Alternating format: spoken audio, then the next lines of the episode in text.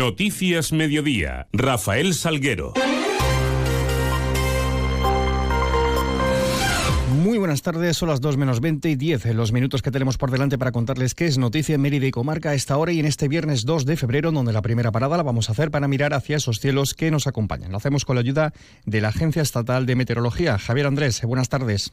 Buenas tardes. Continuaremos en Extremadura con tiempo estable y seco en los próximos días. Las temperaturas se mantienen con pocos cambios. espera hoy una máxima de 19 grados en Badajoz y Mérida, 17 en Cáceres. El cielo estará poco nuboso, despejado con viento de intensidad floja de componente nordeste. Mañana las temperaturas máximas se mantienen sin cambios o bajan ligeramente. 19 en Mérida, 18 en Badajoz, 16 en Cáceres. Las mínimas se mantendrán con ligeros cambios. 6 en Cáceres y Mérida, 5 en Badajoz. Mañana tendremos cielo poco nuboso, despejado y no se descartan por la mañana brumas o nieblas en la parte más occidental de los principales valles. El viento será flojo de componente este. Se prevé que a finales de la semana que viene lleguen cambios. Es una información de la Agencia Estatal de Meteorología. Nueve minutos para menos diez. Continuamos. Conocíamos hoy el dato de desempleo correspondiente al mes de enero, un mes en el que el paro subía en la ciudad en 156 personas respecto al mes de diciembre. Lo hace hasta un total de 5.194 desempleados totales en la capital extremeña. Son 222 menos, en cualquier caso, que en enero del 2023. El número de mujeres desempleadas se incrementaba en 105 hasta las 3.223 y en 69 el número de hombres hasta los 1.971.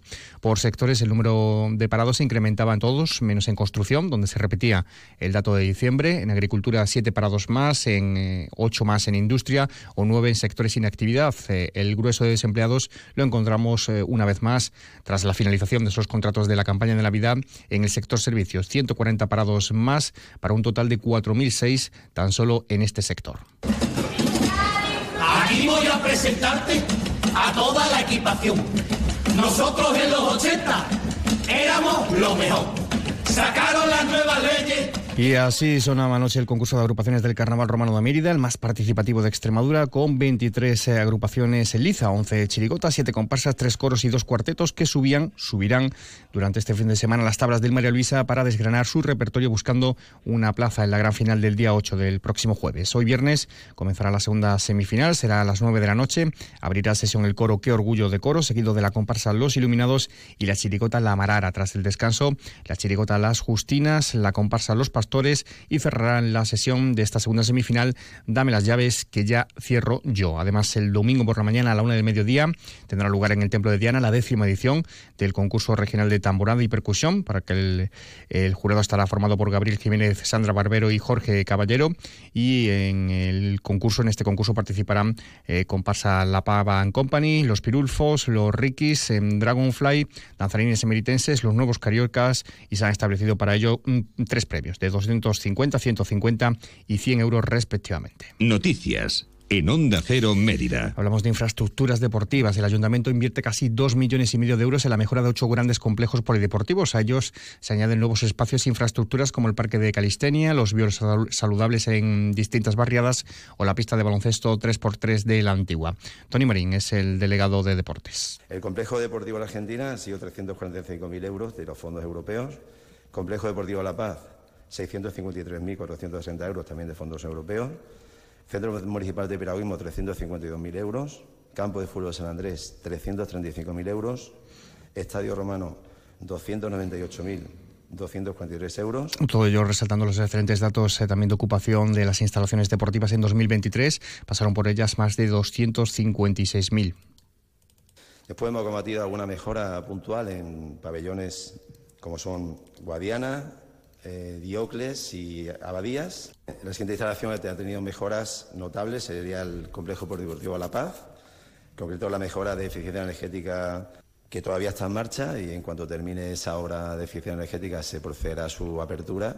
Y la Delegación de Deportes también ha mejorado los convenios de uso de las instalaciones deportivas con los distintos clubes y entidades deportivas de la ciudad. En las instalaciones municipales de fútbol había por así decirlo, como clubes regentes que tenían la instalación 100% para, para ellos y nosotros lo que hemos hecho la Federación de Deportes es cambiar todo eso y pasar a, unas situaciones de convenio en las cuales se establece que el uso de esas instalaciones sea compartido 50% por dos clubes. En concreto, pasa el campo de Marisio Adora, que antiguamente estaba regentado por la Escuela de Fútbol Mérida, pues ahora pasa para a estar ellos más el Atlético Romano y esos convenios tienen eh, una, una normativa muy sencilla. El club tiene que cumplir el mantenimiento básico de la instalación, la limpieza para lo cual será exigido un contrato de limpieza a ambas partes para que no haya ningún problema. Y por cierto, hoy reabría sus puertas la piscina climatizada de la Argentina tras las obras de eficiencia energética y reforma que se ha hecho en esas instalaciones con un coste de casi 350.000 euros.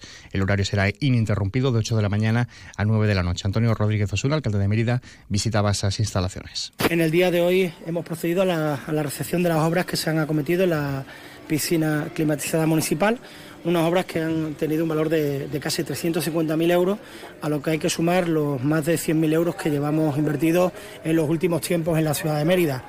Es una obra de eficiencia energética que ha mejorado la caldera, con lo cual la temperatura del agua y la temperatura ambiente eh, va a ser mucho más eh, eh, adaptada a las necesidades que tiene este tipo de instalación deportiva y que además se han instalado filtros de depuración de CO2, lo que permite que se reduzca la humedad relativa que hay en dichas instalaciones. Y ayer se inauguraban las nuevas instalaciones del Tanatorio de Santa Eulalia en la barriada de Nueva Ciudad, instalaciones con zonas comunes, cafetería, hall, capilla, también eh, cuenta con eh, reservados eh, para las familias directas de la persona fallecida, espacios más íntimos.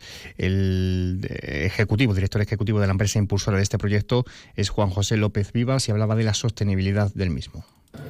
Esta instalación que inauguramos hoy es una instalación modélica y novedosa porque es el primer tanatorio 100% sostenible. No utiliza ningún tipo de eh, energías fósiles para su funcionamiento. ¿eh? El diseño del edificio, la distribución, la eh, organización, todo el funcionamiento está pensado para que tenga la mayor eficacia. Y además ha creado 12 puestos nuevos de trabajo. Y en clave sanitaria les contamos que el DOE publicaba ya hoy viernes la resolución por la que desde hoy se elimina el requisito de uso obligatorio de mascarillas en los centros sanitarios de Extremadura que se había implementado el pasado 10 de enero. No se excluye esta, esta obligatoriedad, aunque sigue siendo en cualquier caso eh, algo recomendable.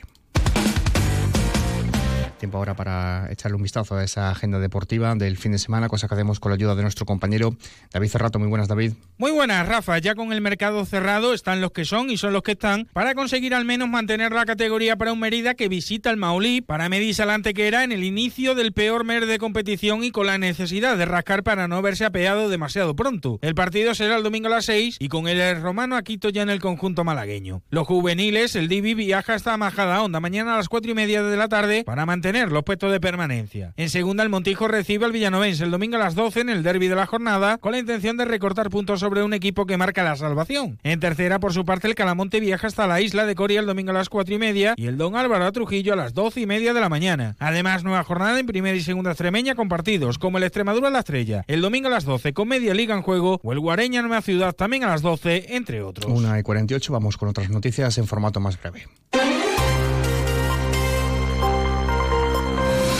Contándoles eh, que el Centro Cultural de Santo Domingo continúa con su ciclo de cine dedicado a la saga de Harry Potter y hoy viernes a las 7 de la tarde se podrá disfrutar de la película Harry Potter y el Cáliz de Fuego. Y del 2 al 29 de febrero, en este mismo espacio, en el Centro Cultural de Santo Domingo, se podrá disfrutar de la exposición A Palabrarte del artista Luis Gustavo Molero. También cita con el teatro en la Sala Trajano. Mañana sábado a las eh, ocho y media tendrá lugar la puesta en escena de la obra Querido Darío de la compañía escénica 700 pesetas con un texto del dramaturgo extremeño Miguel Murillo. Contamos eh, también que tres estudiantes de centros educativos de Cáceres, Mérida y Val de la Calzada van a representar a Extremadura en la decimonovena Olimpiada Española de Biología, que se celebra en Valencia del 18 al 21 de abril. La emeritense eh, ha sido Ana Valverde Menéndez y pertenece al Colegio María Auxiliadora de Mérida. Consejería de Economía, a través de la Dirección General de Empresa, celebra el próximo 9 de febrero en Mérida una jornada informativa sobre el nuevo programa de ayudas Consolida Pyme para empresarios y autónomos en la, Escuela de Administración Pública. Bueno, pues escasos segundos para las 2 menos 10. Sigan informados en nuestra web y redes sociales. Quedan con toda la información regional, toda la información de Extremadura. Pasen un feliz resto del día, feliz viernes, feliz fin de semana.